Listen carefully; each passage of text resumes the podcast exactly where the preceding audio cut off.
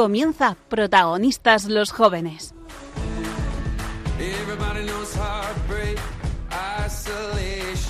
Hoy nos acompaña el equipo de cursillos de cristiandad.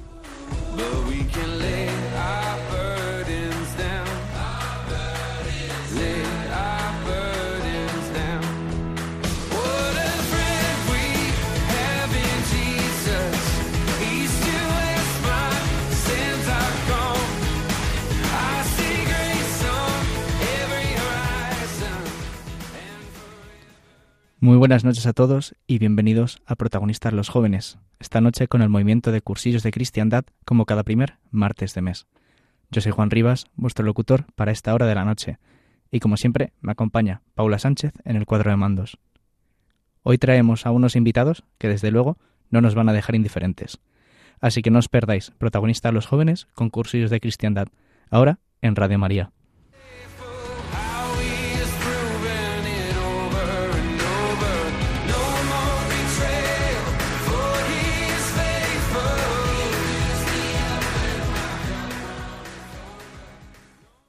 Hace ya dos semanas empezábamos Cuaresma, ese tiempo litúrgico donde se nos llama a convertirnos y a creer en el Evangelio, en esa buena noticia que nos salva. Es un periodo de desierto, donde habitualmente las dificultades de nuestra vida nos suelen asaltar más, donde la liturgia se vuelve más austera.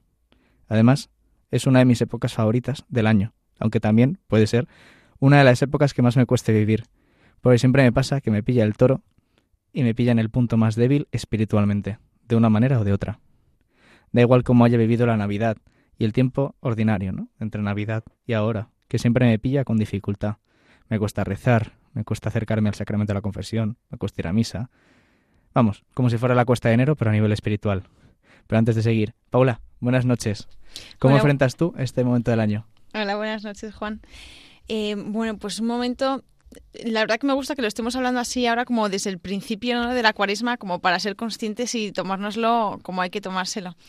Entonces, pues sí que recuerdo que en otros, eh, pues otros años, pues me ha pillado el toro, como tú dices, y al final llego a la cuaresma y digo, joder, eh, pues se me ha pasado, no, no me he preparado como yo me quería preparar, ¿no? Y como el Señor me pide que me prepare. Entonces, pues ahora que estamos a tiempo, pues, eh, pues bueno, me he hecho ahí un listado de propósitos y de compromisos que, que bueno, que voy a intentar cumplirlos, por supuesto. Pues hombre, como decías al principio, ¿no? Que, mejor que, que, empezar la cuaresma con, con buen pie, ¿no? Y estando, siendo consciente de lo que empezamos, ¿no? Que a veces nos pasa a nosotros los creyentes que, que nos eh, enteramos de que ha sido cuaresma el día antes del Domingo de Ramos, ¿no? Sí, sí, tal cual. Y que han pasado estos 40 días sin pena ni gloria eh, y como quien va a comprar el pan, como si nada. Sin embargo, eh, no nos damos cuenta del desierto que estamos atravesando, ¿no? De, de, la, imagen que se nos pone para poder vivir lo que Cristo vivió los 40 días antes de su pasión, ¿no? De caminar por el desierto y las dificultades que se supusieron, ¿no? Y sobre todo el esfuerzo espiritual, ¿no? Que supone de permanecer cerca del Señor y de esa necesidad que tenemos de convertirnos ¿no? y de creer el Evangelio, como se nos dice en el miércoles de ceniza, ¿no? que cuando te ponen la ceniza te dicen conviértete y cree en el Evangelio, ¿no? como ese recordatorio. Y muchas veces nos pasa que en vez de seguir el ejemplo del Señor, ¿no? de ese caminar por el desierto, evitando las tentaciones ¿no? y rechazando al demonio, pues me dejo arrastrar por ello, ¿no? me dejo arrastrar por las tentaciones, me dejo absorber por los quehaceres de mi día, me dejo absorber por mi rutina, me dejo llenar de distracciones, ya sea de pues ahora las redes sociales, el móvil, eh, quedas con amigos, planes de cervezas, lo que sea, ¿no? Y me olvido a veces de poner, o incluso cosas que pueden ser legítimas, como puede ser el estudio o el trabajo, ¿no? Pero me dejo absorber por ellas y me quitan el foco de lo que realmente importa, ¿no? Que hacen que finalmente yo no ponga a Cristo en el centro, sino que eh, mi rutina y mis días me, me, me, dominen, ¿no? Y no sea al revés, ¿no? Que al final, en esencia, yo no me convierta, ¿no? Em, pero ¿Y por qué no aprovechar ese desierto que tenemos ahora haciéndonos una pregunta? ¿Qué pregunta os, estaréis haciendo? Pues como dijo San Pablo cuando se encontró con el Señor, eh, que le preguntó quién eres, Señor, ¿no? Pues, ¿Por qué no aprovechar este desierto para, para plantearnos esa pregunta de quién eres Señor? ¿Quién es el Señor para nosotros? Paula, ¿quién es el Señor para ti? Vaya pregunta. eh, pues la verdad que es que es una pregunta muy grande, o sea, es muy, muy grande, ¿no? Creo que al final ponerle palabras limita mucho eh, lo que es realmente. Es algo tan, o sea, es, es, es, no sé, es que voy a decir palabras, pero que lo van a limitar muchísimo. O sea, al final, pues el Señor es la vida, es la salvación, es la felicidad, es la vida eterna, es y está limitadísimo lo que digo. Entonces, eh, pues siempre día a día pues ir descubriendo más no esa grandeza del Señor. Y, y, ahora más en Cuaresma que es un tiempo precioso duro pero muy pero precioso pues eh, claro y, y, te haces esta pregunta y es que es muy grande y muy grande Juan. Es muy, es muy grande pero a mí lo que se me ocurría es bueno que también hacer memoria no recordar cuál ha sido el paso del Señor, ¿no? Por eso también el creer en el Evangelio es ver las promesas que ha hecho el Señor al pueblo y ver cómo las ha ido cumpliendo una a una y qué ha hecho contigo, ¿no? Qué promesas te ha hecho uh -huh. y qué, qué momentos has visto de que han ido de la mano en tu historia, ¿no? Para que ese desierto en la dificultad, aunque te cueste ver al Señor, aunque pues, te cueste tenerlo en sus días y te cueste acudir a la oración, seas testigo de sí he visto y porque le he visto y porque me acuerdo de ello he creído, ¿no? Y, uh -huh. y me mantengo fiel aún a pesar de la adversidad, ¿no? Que, pues eso, que a pesar de la adversidad, ¿no? a pesar de la enfermedad, una mala vida, eh, dificultades económicas, que me despisto, ¿no? o me descentro y no me doy cuenta de que me he alejado de él. Que, que, la vida al final nos mete por un túnel en el cual no hay salida, ¿no? Que es negro como el carbón y no vemos luz. Donde no vemos que Dios está ahí, está en esa luz al final de, de ese mismo túnel, de esa dificultad, ¿no? Pero es que es ahí donde más presente está Cristo, ¿no? Donde más más palpable es la ayuda de Cristo y más fácil es darse cuenta de que te acompaña y carga tu cruz contigo, ¿no? Y incluso en momentos te coge y te carga a ti y solo, le, solo ves un par de huellas en el camino, uh -huh. como a veces decimos, ¿no? En, en, algunas adoraciones. Y por eso precisamente el programa de hoy va de esto, va de esa conversión, de, de hacernos esa pregunta eh, como San Pablo, ¿no? De quién es, Cristo, quién es Dios para nosotros, quién es Cristo para mí, ¿no? Que um, al final es esa conversión, ¿no? Y los invitados de hoy pues vienen a hablarnos de ese desierto que ellos han vivido en su vida, ¿no? Que hablar sobre esa pregunta que San Pablo hizo al Señor, que es un testimonio que desde luego no nos va a dejar indiferentes.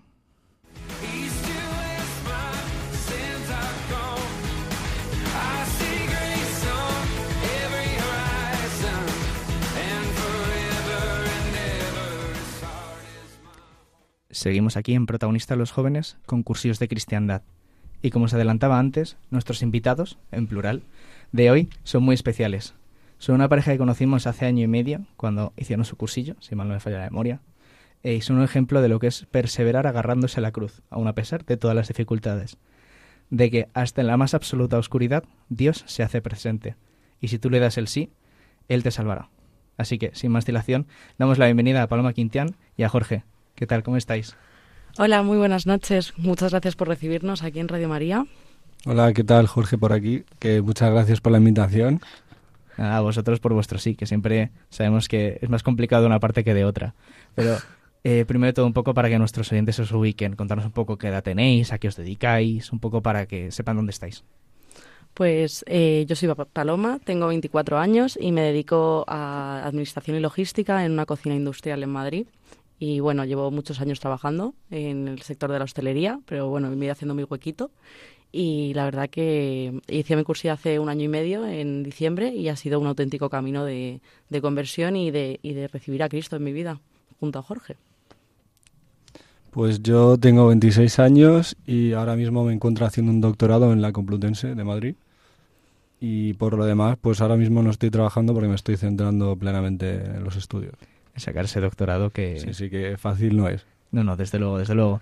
Y nada, para que también un poco sepan por qué os hemos invitado a vosotros, ¿no? Un poco contar un poquito un testimonio de vuestro testimonio, dado que, como ha dicho Paloma, ¿no? Hicisteis el cursillo juntos. Eh, ¿Cómo acabasteis en ese cursillo, no? ¿Qué, ¿Qué, qué, camino hizo el Señor con vosotros para que acabaréis haciendo vosotros dos juntos un cursillo? Pues voy a tomar las riendas en esto porque además me gusta mucho contarlo. Y es que eh, en un momento de estar sumamente alejados y de no concebir a Dios en nuestras vidas de ninguna manera, hablando un día Jorge y yo, empezamos a conversar diciendo, oye, pero es que de estar cerca de Dios y de estar cerca de la iglesia no sale nada malo. Es que no, no al final lo que viene a tu vida es bueno. Y acto, a los, al poco tiempo salía su madre de estar en un cursillo uh -huh. en el equipo. Y la verdad que eh, si ya es una persona que realmente es un ejemplo del camino hacia la santidad, verla con esa paz y con, con esa gracia con la que se vuelve del cursillo fue un auténtico ejemplo de, de decir, oye, yo también quiero vivir esto, ¿no? Y recibimos la invitación de los padres de Jorge tras muchísima oración y muchísima palanca de la comunidad, que nosotros no conocíamos, pero que no dejaban de rezar por nosotros. Yo, por ejemplo, solo sabía que se iban un día a la semana por ahí y volvían por la noche, pero no sabía qué hacían. Y ahora ya sé que iban a la Ultrella todos los martes y ahí es una bendición que, vamos, un regalo de todas las semanas. Y la verdad que, como decía Paloma, a nosotros nos entró como toda la, la duda ¿no? y la pícara de pensar qué es esto que está pasando, eh, que vive la gente que es cristiana y por qué no nosotros no tenemos eso. En plan de, mira, tenemos todas estas cosas en nuestra vida, conocemos a toda esta gente, pero ¿qué hacen ellos que, que es mejor que la nuestra? ¿no? En plan, no, no en el sentido malo, pero de decir, ¿por qué somos diferentes? ¿no? ¿Y qué nos hace diferentes en ese aspecto? Y eso yo creo que es lo que nos empezó a picar y nos dio la idea de, a ver, algo hay que cambiar porque nos va muy mal donde estamos ahora mismo a nivel espiritual, personal, emocional, todo tipo de cosas. Porque es verdad que, como, como bien sabemos, que es que nuestros entornos hacen mucho luego como la persona en la que te conviertes. Entonces, yo creo que a raíz de todo eso vivíamos muy eh, engatusados y muy adaptados al mundo donde nos habíamos metido. Y como que no conocíamos otra otra cosa. Entonces no, sabíamos cómo salir. Entonces un poco el, cursillo fue esa bola de demolición podríamos decir que entró no no no a, a, cambiar o a destrozar todo y decir ala vais a descubrir lo que lo que de verdad importa no Sí, yo la verdad que justo en el momento de mi cursillo estaba con tres trabajos simultáneos, con lo cual no me podía venir peor el irme de cursillo. Yo decía, pero ¿a dónde me estoy yendo? Porque además tampoco entendía bien el concepto de lo que iba a hacer, ¿no? Y, y yo creo que fue una llamada, la, la primera llamada de verdad que sentí del Señor de decir, vamos a echar el freno, Paloma. Venga, vas a hacer esto, vas a pedirte vacaciones en todos los trabajos posibles, habidos y por haber, y te vas a tomar unos días para, para conocerme, ¿no? Y para recibir mi gracia. Y, hombre, como bien dice Jorge, al final nuestros entornos han tenido mucho que ver en nuestro camino. Yo creo que hemos vivido, digamos, atrapados en, en, en una vida que, que bueno, o sea, eh, pues no somos quien para juzgar, para eso ya, ya está quien tiene que estar, pero sí que es verdad que, eh, que nosotros pues también teníamos muchos prejuicios hacia nosotros mismos, como que vivíamos por un camino que sabíamos que no era el correcto, ¿no? Y el cursillo fue pues es una pausa en nuestras vidas que fue muy gratificante porque nos enseñó lo que de verdad lo, el camino que de verdad queríamos seguir y por dónde por dónde estaba la luz en nuestro camino. Eso es. Y yendo un poco por lo que decía Paloma y lo que habéis mencionado, de que Cuaresma es un camino, ¿no? El del desierto, que vas andando tú solo. Y para mí, por ejemplo, la palabra que le pondría es que es Dios es luz. O sea, yo si necesito entender todo esto, ¿no? Que a veces se nos complica porque es muy grande, como tú dices. Yo lo pienso y digo, para mí es luz. Y no hay, no hay nada más. Es que es la luz y la iluminación en todo tipo de aspectos en tu vida que te hacen seguir adelante, ¿no? Es como, para mí es, esa es como la parte clave para mí entender todo este concepto y para vivirlo de una manera más sensata y humana, ¿no? Que es como un poco lo que yo quiero hacer en mi día a día, vivirlo humanamente. Sí. Justo. Yo os quería hacer una pregunta porque, claro, eh, me, o sea, me encanta escucharos porque se os ve que estáis muy cerquita del Señor, pero claro, me sorprende mucho pues que eso, que hace nada de vuestro cursillo. Entonces, eh, claro, antes de ir al cursillo, o sea, ¿vosotros teníais fe o cuál era vuestra relación con el Señor? Pues, a ver, yo sí que es verdad que de pequeña participé activamente en, en, la parroquia de lo de mi casa y tenía pues una relación con la comunidad, pero la verdad que no era por, por tener fe en Dios, era por una cuestión de una cuestión social, ¿no? Por una pues un poco un concepto que no es que me guste mucho, pero que es como eh, por llevar la etiqueta de cristiano, pero que en realidad, o sea, no sabía muy bien ni por qué estaba ahí, ¿no? Y yo creo que eh, viví un, como una especie de transformación en el tiempo en el que estuve viviendo en Estados Unidos y fue donde de verdad me alejé de Dios, ¿no? Pues porque pues pasaron durante ese año y a posteriori pasaron cosas que yo no entendía, decía esto no puede ser de Dios, entonces fui como perdiendo la fe, ¿no? Pero siempre había dentro de mí una gotita pues yo creo que es esa semilla ¿no? que, que, el Señor pone en nosotros cuando nos bautizan, de saber que de verdad eh, yo tenía, tenía fe en algo, ¿no? Pero no sabía ponerle nombre y además yo creo que la soberbia es algo que, que te acerca mucho al enemigo, ¿no? Que te lleva, eh, te arrastra al lado del enemigo y te, y te hace afianzarte en comportamientos y en entornos en los que de verdad Dios no está presente, ¿no? Entonces, pues eso, estaba la semillita, pero no, no había, todo lo demás alrededor era, era malo, digamos.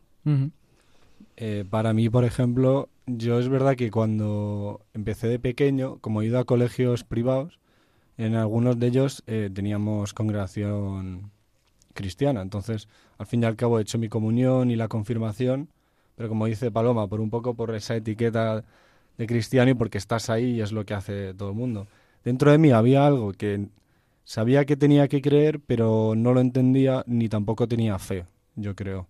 Entonces, al fin y al cabo, una cosa llevó a la otra y me fui a, a vivir el mundo a mi manera, ¿no? Mm. Sin, sin decir no a nada y pues con todo eso que acarrea, ¿no? Encontrarte con todo tipo de personas y, y tú mismo meterte en todo tipo de situaciones que al fin y al cabo pues te hacen ver toda la oscuridad y las cosas que, que están ahí para, para no verlas. Claro que al final te, te, pasa, como decía al principio, ¿no? Que acabas en un túnel en el cual no ves luz, ¿no? O sea, es como decías tú, decías, Dios, si Dios es luz, Dios me ilumina, cuanto más me alejo, menos luz voy a ver. Claro. Y ya a lo mejor llegó a un punto, ¿no? En ese en vuestra vida en el cual no es que eh, no tuvierais a Dios, sino que es que no, no podíais verle de la cantidad de cosas en las que estabais metidos. ¿no? Estás en el túnel, pero está tan oscuro que no ves la puerta de emergencia. Ya. Y, un poco la puerta de emergencia fue ese cursillo. Pero ¿qué, qué, qué, qué os hizo daros cuenta ¿no? de que vuestra vida necesitaba un giro de, de 180 grados de, oye, pa, ya no es para el otro lado, ¿no? Desde luego. Eh, pues para mí, por ejemplo, eh, yo conocí a, Dios o me di ese, ese momento de pensar en mi vida y esa película que te dicen en cursillos, de cuando hicimos el cursillo, que ahora ya lo entiendo todo, porque a mí me pasó que antes de hacer el cursillo, no sé, no sé cuánto fue, como seis meses, siete meses, antes de hacer el cursillo, eh, yo conocí al demonio por la noche a las 3 de la mañana, que fue de las peores experiencias que he tenido en mi vida. Eh, entonces, al fin y al cabo, yo me, decidí cambiar mi vida y escuché esa voz de, eh, puedes cambiar, esto no es así para siempre y de verdad mereces la pena para vivir esto bien, que la vida es un regalo y que no hay por qué seguir cayendo en, en lo mismo de siempre. Y yo creo que desde ese momento empezó como mi camino de, de cuaresma personal, ¿no? En plan de de vivir ese desierto, de decir, tengo que hacer algo por salir de aquí. Y aunque sea un camino solitario y feo y negro, tengo que salir. Y a raíz de eso, pues empezó todo mi, mi camino de, de cambiar y, y, de intentar ver qué estaba haciendo mal y, cómo iba a salir de todo esto. La suerte que tuve a Paloma al lado mía y, y fue un regalo, vamos, de Dios, de poder hacerlo juntos. Y a raíz de eso, que es lo que decía Paloma al inicio, yo creo, que es cuando hablamos con mi madre un día y nos dijo, oye, pues, ¿por qué no hacéis un cursillo de cristiandad? Y nosotros, ¿qué, es eso, no? Y a raíz de ahí, pues, fuimos de cabeza sin pensar ni conocer ni, ni saber a dónde íbamos. Pues en mi caso, pues también las vivencias de Jorge afectaron mucho a mi forma de, de, vivir mi propio camino, ¿no? Pero sí que es verdad que, y también es algo de lo que he sido consciente a posteriori, porque a lo mejor en el momento no era tan consciente de lo que estaba viviendo, yo creo que el Señor, o a mí me gusta mucho pensar en mi ángel de la guarda, pues yo pienso que viviendo súper alejada y habiendo estado en contextos en los que de verdad me podrían haber ocurrido a mí personalmente auténticas desgracias, he sentido que, que ese ángel de la guarda eh, estaba conmigo, ¿no? Y que, y que me estaba cuidando y me estaba mimando. Eh, pues tuve un accidente de coche volviendo de fiesta y me quedé, me quedé dormida y pues en ese momento, pues mm, que fuese un accidente simplemente de un problema de mecánica y de chapa y pintura y no fuese una auténtica desgracia, pues es un momento en el que yo identifico al Señor, ¿no? Eh, y sé que estaba ahí cuidándome y me dijo, Paloma, despierta porque tienes que salir de aquí, tus amigas también. Eh, pues a lo mejor eh, también durante el tiempo del divorcio de mis padres o en momentos pues en los que de verdad eh, en otras ocasiones de mi vida hubiese salido la soberbia de decir, Dios, ¿por qué permites esto? Y en vez de tener esa soberbia, eh, ahora con el tiempo yo creo que era como una especie de camino hacia ese punto de conversión, ¿no? Porque a mí me ha servido para, yo me propuse en mi cursillo y, y es algo que he mantenido y lo trato de poner siempre en oración, el vivir agradecida, ¿no? Aunque haya cruces, y ahora que estamos en cuaresma, que es un tiempo de cargar con esas cruces, eh, esas cruces, vivirlas agradecido o sea, poner buena cara porque el Señor dio la vida por nosotros. Es que es, muy fuerte. Y sobre todo nosotros que llevamos un año y medio desde que nos convertimos, es algo que yo a veces me, me recuerdo a mí misma como diciendo, oye Paloma, que es que Cristo dio la vida por ti. O sea, espabila. Espabila porque esto es lo que ha dado por ti y tú vas a quejarte por X o por Y si además te ha hecho unos regalos preciosos. Yo de verdad pienso que bueno, mi familia, mis hermanos, mi pareja, mis, mis futuros suegros, porque además Jorge y yo estamos prometidos, que nos hemos saltado. De, cursillo. Pues todo ello eh, han sido regalos del Señor, ¿no? Y, y yo creo que Él me estaba preparando para, para, mi cursillo. Y cuando llegué al cursillo, en este momento del que hablaba Jorge también, pues para mí fue un momento de reflexión, también de mucho dolor, de muchísimo dolor, porque decía, pero Paloma, ¿cómo has sido tan, tan tonta de llevarte a estar en esas situaciones? pero también de agradecimiento, ¿no? De, de, ver cómo el Señor me ha mimado y me ha dicho, oye, que, eres mi hija querida y aunque te pasen cosas malas, te voy a acompañar. Y bueno, pues viendo un poco del lado que veníais, ¿no? Pues así, un, lado más oscuro y tal. Mala vida. hacéis, el hacéis el cursillo. Eh, os cambia la vida completamente, ¿no? Y yo, yo os quiero preguntar para que nos contéis, claro, ¿qué, ¿qué decisiones tenéis que empezar a tomar una vez hacéis el cursillo y queréis cambiar verdaderamente vuestra vida, ¿no? ¿Qué, qué cosas tenéis que ir haciendo? Pues yo, desde luego, una cosa que también me ayudó el tema del trabajo, porque como he dicho antes, tenía mucho trabajo cuando salí del cursillo, me encerré mucho en, en mí misma, ¿no? O sea, en el Señor y en mí. Y dije, yo sé que Dios está en el centro en muy poquitas relaciones que yo tengo, que era con la familia de Jorge, con Jorge y con los pocos amigos que tenía en la comunidad, porque todavía no me había dado tiempo a conocer a nadie, ¿no? Entonces, pues me aferré mucho a esas relaciones, eh, a una de las, de las dirigentes que estaba en mi cursillo, que fue Ana Rivero, fue para mí un auténtico, o sea, una madrina dentro de cursillos, y, y aferrarme a eso, ¿no? Porque, o sea, a ver, eh, para volver a la pregunta, disculpa. Em, tuve que romper radicalmente con todo mi entorno, pero era algo que yo ya estaba haciendo previa, o sea, previo al cursillo. Es como digo, el Señor me estaba preparando y yo ya iba rompiendo algunas relaciones, me iba alejando de ciertos entornos, iba diciendo, esto yo no tengo que tolerarlo, yo no quiero que esto esté en mi vida, ¿no? Pero yo no sabía que eso era del Señor. O sea, yo no sabía que el Señor estaba diciéndome, Paloma, sígueme, ¿no? Estaba simplemente encendiendo un poquito esa llamita en mi vida, ese, que luego acaba siendo un, fuego que, que, está dentro de ti. Eh, pero lo primero es romper con los entornos. O sea, cuando tienes personas que están tomando malas decisiones a tu alrededor, por mucho que sean personas a las que quiero y que siempre me van a tener como amiga, hay que romper, hay que romper para ser ejemplo, ¿no? Yo es una cosa que, que lo he sido y he visto amigos que de verdad han dicho, oye, Paloma, qué guay, ¿no? Qué bien te veo. Entonces, pues, pero en, el momento es esa soledad, que es algo que también ayuda a crecer en la fe. Sí, eh, viniendo un poco por lo que dice Paloma, yo viví un poco la misma experiencia en el, en el aspecto de que es una ruptura completa de con tu vida que conoces, ¿no? Con el, con el, el viejo tú. Es que te voy a leer, puedo leer un... Sí, claro el otro día estaba leyendo, es que yo leo la Biblia ahora, ¿vale? para que entendáis esto. O sea, yo soy lector activo y, porque me gusta y lo disfruto, pero uno de los libros más apasionantes que no sé por qué no lo había entendido antes es la Biblia. Y yo tengo muchos libros en casa, pero cuando quiero cambiar un poco mi tipo de lectura, ¿no? Por leer algo más entretenido, ¿no? Más apasionado, me cojo y me leo versículos de la Biblia. Entonces, a veces, pues encuentro algunos como estos, ¿no? Que viene un poco eh, a lo que quería decir, ¿no? Que es, no os engañéis unos a otros, despojaos del hombre viejo y de sus acciones, y revestíos del hombre nuevo, que en busca de un conocimiento cada vez más profundo, se va renovando a imagen de su creador. Y cuando vi esa frase yo pensé y dije, es que en verdad es exactamente lo que, lo que vives, ¿no? Porque me despojé completamente de la persona en la que era. O sea, yo nunca había contemplado lo que soy hoy en día. En un año y medio, cómo ha cambiado mi vida completamente. De tengo 26 y en un año he vivido más cosas que en 25.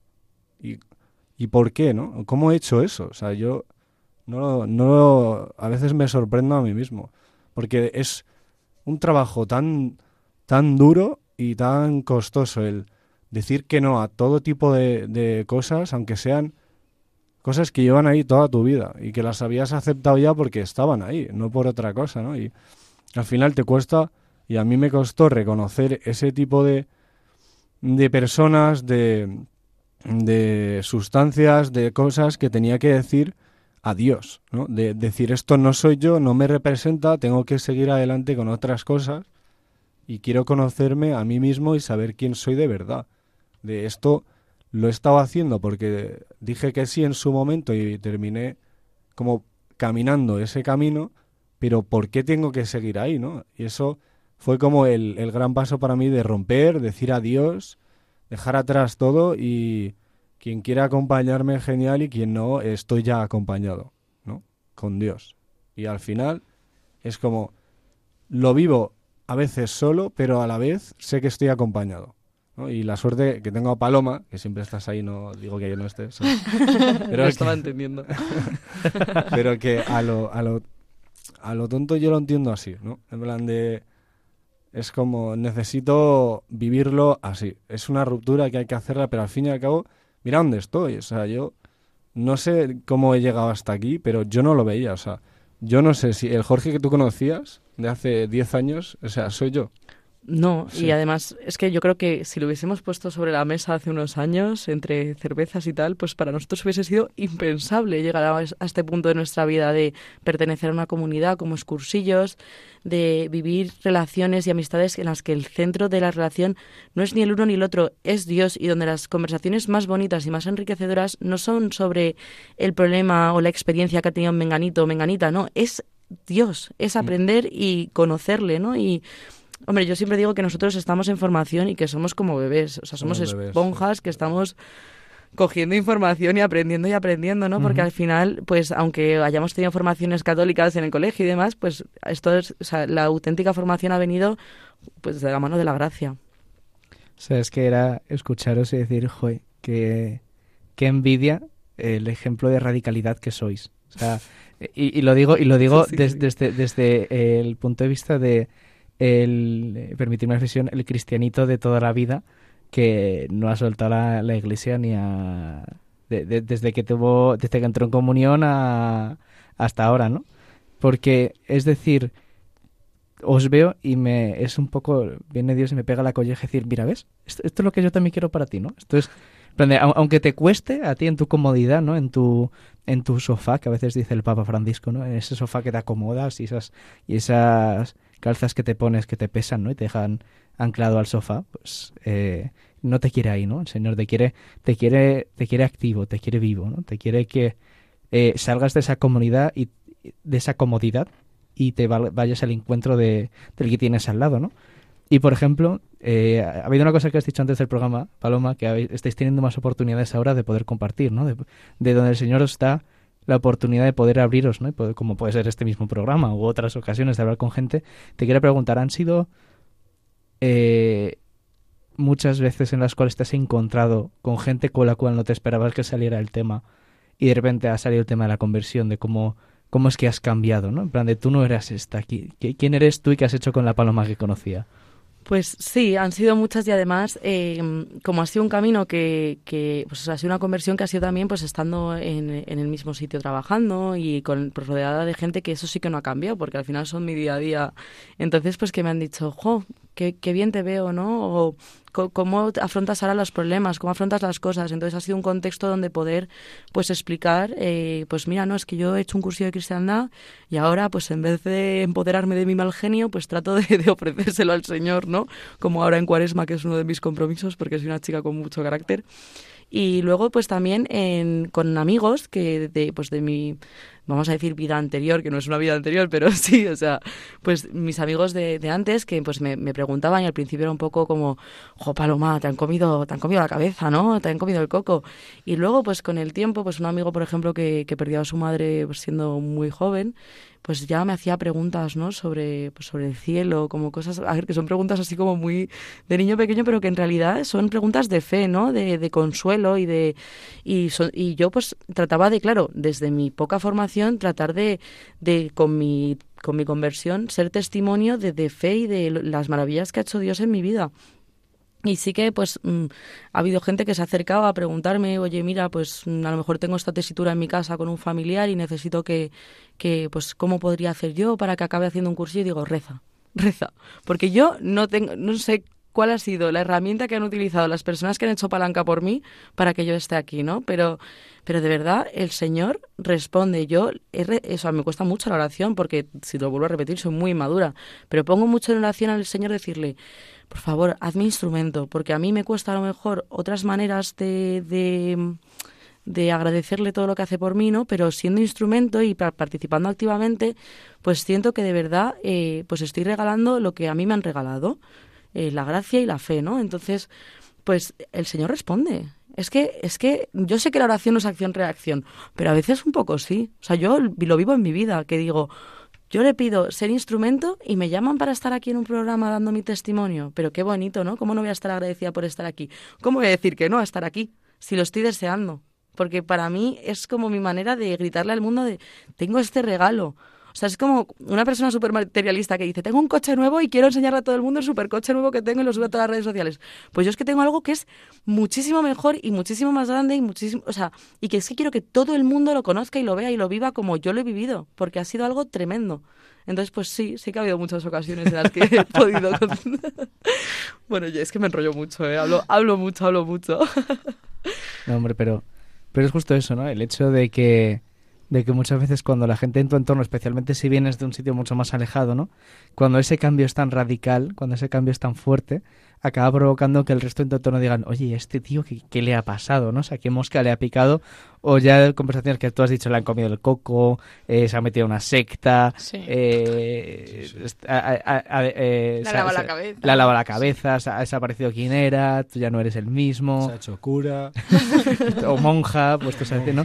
Comentarios de estos, ¿no? Pero es el hecho de que incluso ahí en esas, ¿no? Tienes la- el Señor te está dando la oportunidad de, mira, ahí tienes, ahí tienes a tu hermano, ahí tienes al que al que está solo y perdido, ¿no? Y que, y que precisamente Cursillos es una comunidad donde eh, en otras cosas no brillamos tanto, ¿no? Pero en la, en, la, en la de intentar acompañar, en la de intentar tender la mano al que está alejado, al que, al que no, no ve, ¿no? Al que no ve más. Y, y dices, es que este está perdido, este no encuentra camino, este no encuentra futuro. Ahí es donde nos llama hasta el Señor, ¿no? Y allá donde estemos, en, mi caso, pues mi familia y, mi novia actual, pero por ejemplo en vosotros, pues en, vuestros entornos anteriores, ¿no? Donde habéis estado y donde la gente ahora os ve que actuáis de manera distinta, ¿no? Y ahora ya no hacéis las mismas cosas de antes. Y os preguntarán, ¿y por qué, no? ¿Qué, qué, qué ha hecho que vosotros en un año y medio, como decías tú, Jorge, antes, hayáis pasado de estar allí a estar aquí, ¿no? ¿Qué, qué ha sucedido? Porque no se entiende. O sea, bajo los esquemas del mundo no entra en la cabeza que alguien viviendo la vida que vivíais, que podíais vivir vosotros antes, decida de una manera tan radical, de ahí mi envidia, eh, cambiar de todo, ¿no? Y cambiar todo para decir lo un poco como San Pablo, de lo dejo todo y sigo al Señor, ¿no? De Sí, sí. ya está, no hay, no hay otra. A ver, voy a volver a hablar yo, pero es que no me callo. Tengo muchas yo, ganas si de hablar. quieres. Dale, dale. Habla, Jorge, disculpa.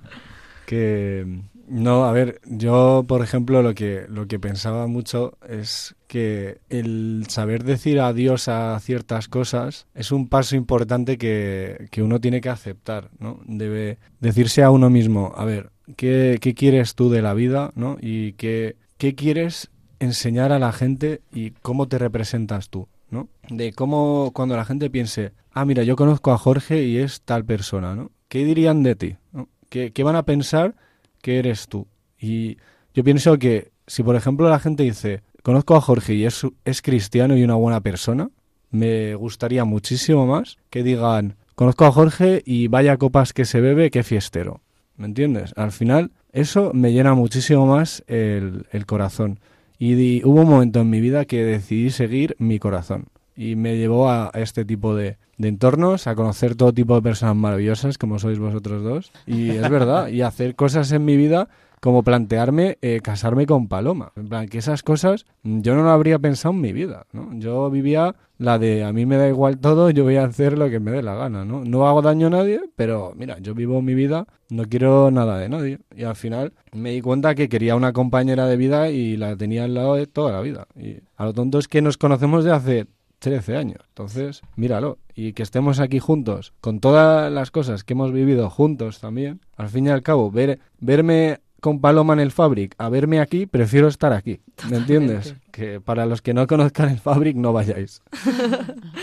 sí. A ver, es que es como dice Jorge, yo también pienso que en, que no se nos, no se nos prepara a lo largo de nuestras vidas, como que no, no, no se nos da la formación necesaria como para entender las, las, conversiones como, como, las que hemos vivido nosotros, ¿no? O sea, Jorge y yo no es que seamos unos radicales y hayamos pasado aquí de ser los más fiesteros de la historia a, a vivir la fe como la vivimos, es que, es que cuando recibes este regalo, es que no quieres vivirlo de otra manera. Es más, todavía a veces pienso, jo, Paloma, ¿cuánto te queda? ¿Cuánto te queda para seguir por este camino? ¿Cuánto tienes que aprender? Es que te hace falta muchísima formación, te hace falta muchísima oración, muchísima muchísimo ofrecimiento, porque es que al final... Sacrificios. Sí, sacrificios, porque... Y, y no es por ser radical, es porque es que no me cabe en el pecho el amor que he recibido. O sea, es tan sencillo como eso, ¿no? Y es como que llevas las manos llenas y se te cae todo, ¿no? Y sigues andando sin nada. Pero en el fondo ya es que no necesitas nada más. A mí me hace ver eso así. Es que también, con perdonad, ¿eh? con respecto al enamoramiento, a mí me ha hecho vivir mi, mi, amor por Jorge de otra manera. O sea, claro que teníamos una relación súper bonita y en la que obviamente pues éramos ejemplo como, relación de estabilidad y del amor que nos teníamos, pero nos faltaba algo. Y nosotros tampoco sabíamos qué nos faltaba.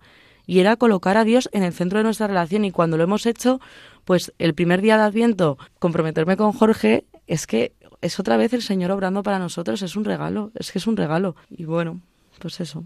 Yo, el, era otro melón que quería abrir luego, porque me ha parecido precioso eso, contar eso, hace cuánto que os conocéis, ¿no? Y, que habéis vivido juntos este cambio, o sea, es que me parece brutal eh, vivir, o sea, cómo lo habéis vivido y juntos a la vez en el mismo momento, o sea, qué bonito lo que os ha unido, ¿no? Para entenderos constantemente. Entonces, bueno, eh, para dejar aquí con un poco la intriga, eh, vamos a poner la canción que nos han elegido, que es eh, Mi peso en tus hombros, la vamos a escuchar y ahora después pues continuamos hablando.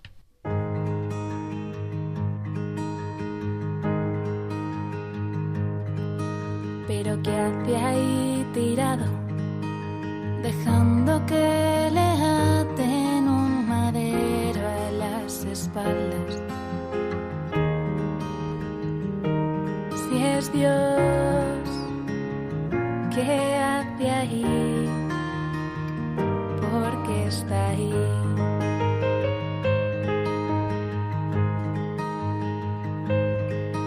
Él quiso morir, atado nuestro peso en sus espaldas.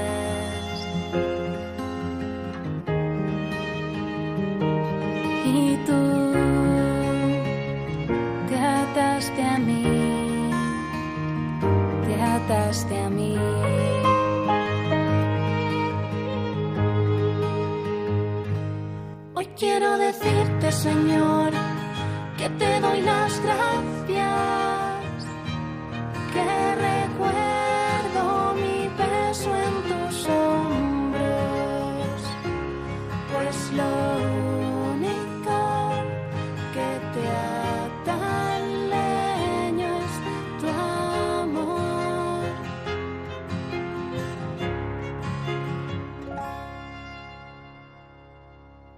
puedes dejar de atarte ni de tomarte tan en serio mi pecado.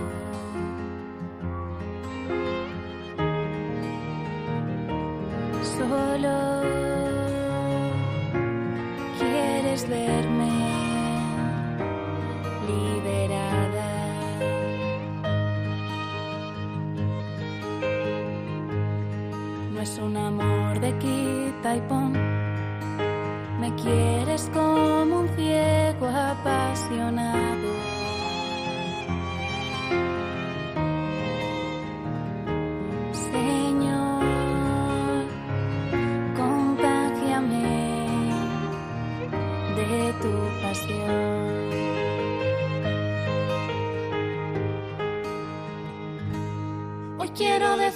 Señor, que te doy las gracias, que recuerdo mi peso en tus hombros, pues lo único que te ata al leño es tu amor.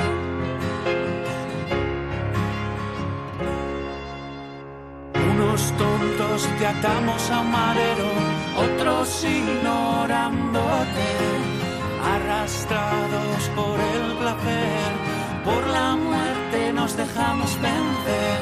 Y tan fuerte es tu amor que no te puedes desatar.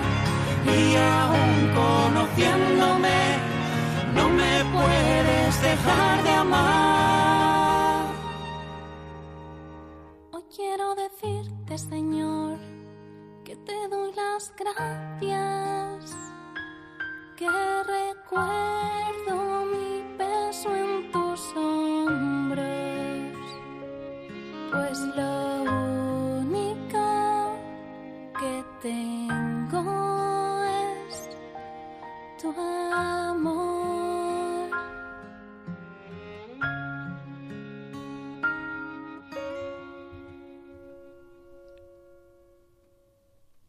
Ya estamos de vuelta con protagonistas los jóvenes, con cursillos de cristiandad. Pero antes de continuar, pues queremos avisaros por si no nos podéis escuchar en directo. Sabéis que tenemos eh, podcast y está subido en www.radiomaria.es.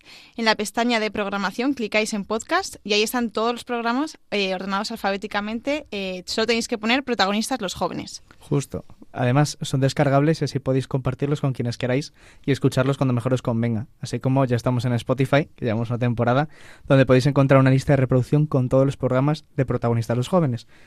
Y luego hay otras listas de otros programas de Radio María. Y además podéis mandarnos vuestras preguntas, peticiones o agradecimientos eh, al correo electrónico protagonistas los jóvenes 1 arroba radiomaria.es. Protagonistas los jóvenes 1 con número arroba radiomaria.es donde os responderemos y si podemos lo comentaremos en el próximo programa. Eso es, Juan. Gracias. Y bueno, seguimos con nuestros invitados, con Paloma y con Jorge. Estamos aquí hablando del testimonio y de la conversión, ¿no? de lo que es vivir el desierto en cuaresma. Y Paula había soltado un poco un melón antes de, de pasar a la canción, así que la, la dejo para que lo, lo vuelva a abrir de nuevo. Ay, sí, yo es que me encanta escuchar estas cosas de noviazgos y tal. Eh, has comentado un poco, Paloma, ¿no? Pues cómo ha cambiado todo, pues el poner a Dios en, el centro de vosotros dos, ¿no? Pero, ojo, quiero que me contéis más eh, cómo ha sido, cómo se- estáis viviendo ahora el, el, el- estar prometidos y el casaros, ¿no? ¿Cómo lo estáis viviendo? Y, y, jo, ¿cómo ha cambiado vuestra relación? Pues, a ver, eh, la verdad que yo creo que cuando Jorge me pidió matrimonio, a mí, claro, obviamente me pilló súper por sorpresa. En Porque pijama. También en pijama, en pijama, en, en una adoración además, que fue súper bonito hacerlo delante del Señor, ¿no? Pedir que me pise la mano de esa manera porque no me imaginaba un contexto mejor. De pequeña me hubiese pensado, pues yo quiero que me lo pidan en Disneyland París, ¿no? Pero en realidad, eh, qué mejor sitio que en la capilla y ante el Señor. Y el efecto que ha tenido sobre nuestro noviazgo y sobre todo para mí, además de es que lo digo todo el rato, pero seguir formándome, entender qué es el sacramento del matrimonio, porque al final, de verdad, o sea, yo ahora mismo pienso y digo, es que este es de los importantes importantes, o sea, este va a marcar un antes y un después de mi vida, pero de verdad. Y, y hacerlo de la mano de Jorge es algo maravilloso. Y eh, pues eh, lo, yo creo que lo que nos ha dado es mucho, mucho más respeto y mucha más seriedad en nuestro noviazgo, ¿no? En, en no hablarnos como no hablaríamos al Señor, en no irnos a dormir sin, pues sin haber hablado a lo mejor, pues algo que ha surgido en ese momento, ¿no? Pues dejarlo un poco diluirlo, ¿no? Y, y vivir la relación de otra manera. Eh, muchísimo, o sea, yo creo que sobre todo es, es muchísimo amor, muchísima sinceridad, que al final es un poco lo que te enseña el cristianismo, ¿no? A vivir. Es que yo también pues doy las gracias por Jorge constantemente, ¿no? Y eso yo es algo que no hacía antes y el, el estar prometida a Jorge pues también es pues llevar sus cruces, ¿no? Y que él lleve las mías, o sea, Jorge aguanta lo que no está escrito por mí. O sea, y de verdad que tengo mucho mal genio y aguanta y, y, y, pues eso me ayuda a llevar mis cruces cuando yo pues me tropiezo y pienso que no puedo más y es algo que se ha fortalecido mucho desde la pedida de mano y desde que estamos prometidos. Además deseando hacer un cursillo prematrimonial que a lo mejor lo hacemos hacemos dos, uno antes porque queda como un año para la boda, un año y pico, así que nos viene muy bien porque nos va a ayudar también a madurar en nuestra fe. Uh -huh. Sí, eh, pues yo por lo, por lo que dices, Paula. Para mí, por ejemplo, el, como Paloma y yo hemos sido amigos de toda la vida, ¿no? De, de que te conocí en tercero de la ESO, ¿no? Creo, Sí. algo así. Entonces, al, al estar juntos y vivir la vida de amigos, ¿no? De siempre llevarnos bien y, y jiji, jaja, y hablar de todo, el poder haber dado el paso de hacer un cursillo juntos, yo por lo menos sé la mella que ha hecho en Paloma el cursillo, ¿no? De esas cruces que tenía encima y ahora he conocido más al, al estar ya más cerca juntos de pareja, de vivir el amor, de dedicarme a ella, ¿no?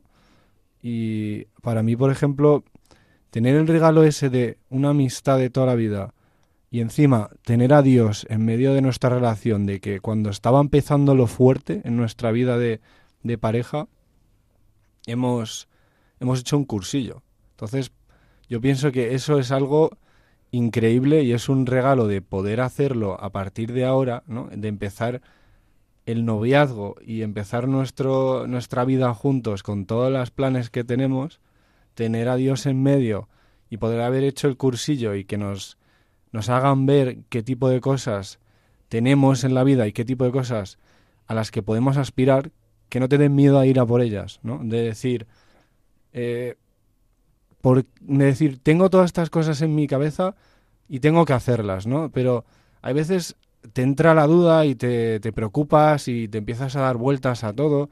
Y a mí, por lo menos, el hacer el cursillo y vivirlo de esta manera con fe, me ha enseñado a, a que puedo ir a por todo ese tipo de cosas y que es bonito y encima es muchísimo mejor vivirlo así que de, de otra manera. Entonces, el, a raíz del cursillo, yo conocí a una pareja en cursillos en la Pascua que se llamaban eh, Jorge y, y Ross. Sí. Entonces, me hizo mucha gracia que hablando con ellos nos dijeron un día que estaban prometidos y que se iban a casar el 23 de abril. Entonces, claro, yo, mi envidia cochina, dije, no puede ser 23 de abril mi santo, ¿no? San Jorge. Dije yo, Paloma, esto hay que hacerlo. O sea, no sé cómo, pero esto tiene que pasar, ¿no? Y a raíz de, de conocerles a ellos y decir, joder, qué jóvenes son, pero lo tienen tan claro y quieren vivir felices con amor, ¿no? Y con fe, dije yo, pues yo lo voy a hacer igual. Tengo que hacerlo así, porque yo pienso que de lo que somos Paloma y yo y de lo que hemos vivido, al fin y al cabo, no podemos hacerlo de otra manera, porque hacia atrás no vamos. Y hacia el lado ese oscuro y de donde ya conocemos de que donde terminas, allí no se va. Entonces, lo único que se puede hacer es ir hacia adelante. Y hacia adelante es con Dios, ¿no? Hacia hacia la luz y hacerlo bien. Que las cosas hay que hacerlas bien. Y te las comes cuando está bien cocinado. Mejor que esté fría la comida, ¿no? Pues, pues así vamos. Al fin y al cabo, a raíz de ese testimonio, de vivirlo con ellos y hacer el cursillo y tener tantas preguntas que las puse en oración y pude pensarlas y vivirlas en, en carne y hueso de qué es Paloma para mí o cosas tontas como que me puse a rezar algún día y de repente al día siguiente tenía la respuesta, ¿no? O veía a una persona y me decía algo en medio de Madrid que me respondía a lo que había rezado hace dos días y diciendo, ¿qué está pasando? no? Vivo en un videojuego, ¿qué es esto? O sea, estoy rezando y poniendo en oración muchísimas cosas que me preocupan y que me dan miedo sobre decisiones que tengo que tomar en mi vida y de repente se me están dando las llaves para abrir esas puertas, ¿no? Y dije yo, esto es increíble. Entonces dije, tengo que seguir, ¿no? Tengo que hacer caso a este tipo de cosas que se me están poniendo enfrente. Entonces, a raíz de eso, hablé un día con Juan, otro chico de cursillos, no Rivas, y dije, no sé qué tengo que hacer, pero yo sé que tengo que pedirle matrimonio a Paloma. En plan, mira, me da igual ya el resto de cosas, pero esto tiene que pasar. Me fui al día siguiente a comprar el anillo, te lo juro, ¿eh?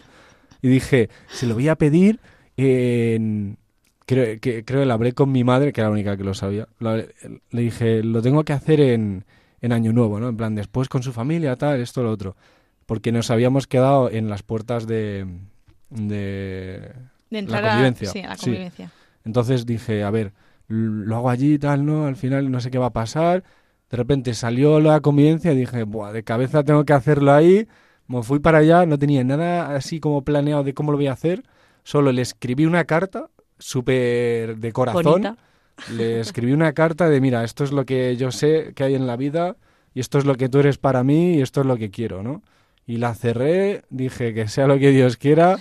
Me fui para allá con el anillo y le di- hablé con Jaime, el director espiritual de las convivencias, y me dijo, bueno, vaya, vamos a organizar esto para que tú estés justo con Paloma en la adoración y tal, y que no se lo espere ni nada, ¿no? Todo, todo bien, la confieso para que hable con ella, que esté tranquila, todo.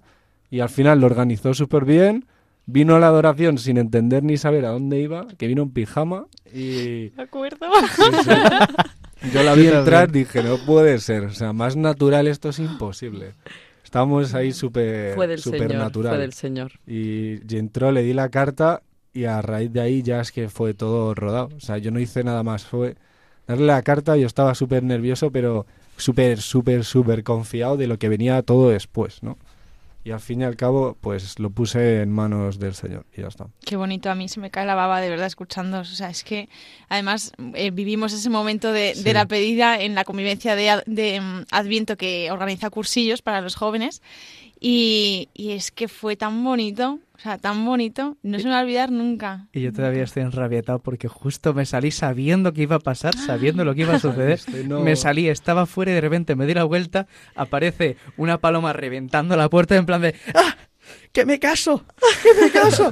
Y en, plan, en plan, como una loca descosida, en, en plan desatada totalmente, yo diciendo mm, por dentro, en plan, me estaba estaba recordando a toda mi familia, todo mi árbol genealógico, diciendo, me cago en, en el momento, en, en qué momento se me ha ocurrido salirme de la adoración sabiendo lo que iba a pasar, de quedarme atrás un momentillo, en plan, "Ma, me quedo cinco minutillos más, como que no lo quiere la cosa, si veo el, el- te vivo en directo, y no, tuve que salirme, pero bueno, es como Dios quiso. Y nada, que estamos llegando al final del programa y ahora tenemos eh, la, la ronda que todos, que les hacemos a todo el mundo, lo que pasa es que como sois dos, ahora hay que ir más rápido todavía. Sí. La ronda relámpago, son preguntas muy sencillas que responder lo primero que se os ocurra a la cabeza, ¿eh? Lo primero. Paula. Empezamos. Primera pregunta. Si solo pudieras comer un plato de- el resto de tu vida, ¿qué plato elegiríais? Mm, Espaguetis boloñesa. tortilla de patata. ¿Cuál es el sitio más bonito en el que habéis estado? Yo diría que en Florida. El lago Titise en Alemania. Vale. ¿Canción que más contentos os pone? Huracán de Es que Hakuna. que es que no puedo. Soy súper Hakuner. Eh, hoy me he levantado de un salto mortal. Ay, Dios, sí. ¿Playa o montaña? Montaña. Montaña. ¿Tortilla con o sin cebolla paloma? Con cebolla, por Con- favor, con- con, con. cebolla. Bien. Cuando vais a un bar, ¿qué os pedís? Un una café. cerveza.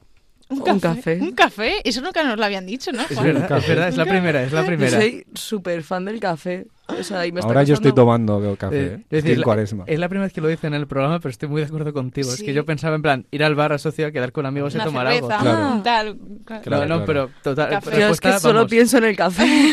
o sea, es la gasolina de mi vida. Literal. Em, La gasolina. ¿Cuál es el santo al que tenéis más devoción o alguno que estéis empezando a conocer ahora? San Benito. San Antonio de Padua. Joder, de, me han dudado. Sí. ¿Cuál es la última peli que habéis visto o serie?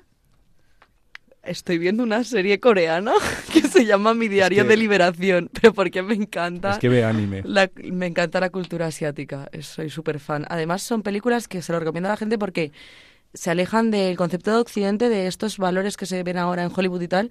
Está muy guay porque siempre hay una moraleja y siempre hay algo bonito y es otra manera de vivir el amor, las relaciones, la familia. Está muy, está muy guay. Yo, la última película es la de 12 en casa. Ah, Que me encanta. mítica. Sí, Muy sí. Estoy intentando ir a los clásicos porque lo nuevo ya es propaganda. total. Total. Algo divertido, alguna anécdota de cuando erais pequeños que os acordéis, alguna trastada que hayáis hecho. Estar delante de 15 en un restaurante típica mesa de niños y todos querían pinchos morunos y yo me levanté encima, yo abro- hablo alto normalmente y dije, yo quiero un pincho por uno. Y la verdad que me ha perseguido esa vergüenza toda mi vida porque no sabía que eran morunos. Así que nada, pinchos por uno. Yo eh, diría que la mayor trastada me tiré por un por el, el pinar de mi casa, me tiré de pequeño con la bici, en plan de, venga, voy a ser el más malote, me tiro el primero y no tenía frenos y eso acabó fatal. Solo me acuerdo de salir volando y comerme el suelo como nunca había comido en mi vida. Y por último, Y ya- la, sí, y la última, pasaje del Evangelio favorito. Mm, Me vais a pillar porque se me da fatal hacer referencias, Jorge, pero creo, yo creo que mi primera frase que me dieron fue Juan 13, 12, 13, 15, algo así, que era nadie tiene más amor eh, que que el que daría la vida por sus amigos, que me encanta y siempre que siempre que puedo vuelvo a él. Yo es que tengo varios, ¿eh? No puedo... eh, una, con una, esto. una. Esto es Vale. rápido. A ver, tengo tatuado Lucas 1.78, pero he de decir que uno de mis favoritos Ma- Marte- Mateo 6.34. ¿Qué dice? ¿Qué dice? Ah, ¿lo queréis leer? Claro. Hombre, No andéis preocupados por el día de mañana, que el mañana traerá su propia preocupación. A cada día devasta de su propio afán. Pues nada, Boom. hasta aquí el programa de Radio María de hoy. Que muchísimas gracias Paloma y Jorge por vuestro sí, por vuestro sí al Señor, por todo lo que las maravillas que está haciendo Dios con vosotros, para con vuestra vida y de poder ser testigo de ella. Que soy estoy muy agradecido de poder serlo y gracias por haber venido. Muchas gracias Muchas a gracias, vosotros por recibirnos. Muchísimas gracias. Súper entrevista y buenas noches a todos. Y nada, a Pablo, muchísimas gracias como siempre en el cuadro de mandos, que siempre eres una maga ahí detrás de, los controles. Gracias a ti, Juan. Y nada, vosotros- gracias a vosotros, queridos oyentes, que siempre estáis ahí y que disfrutéis muchísimo de esta cuaresma, que la llevéis con ese compromiso ferviente, ¿no? De convertíos y creer en el Evangelio y de colores. De colores. My home.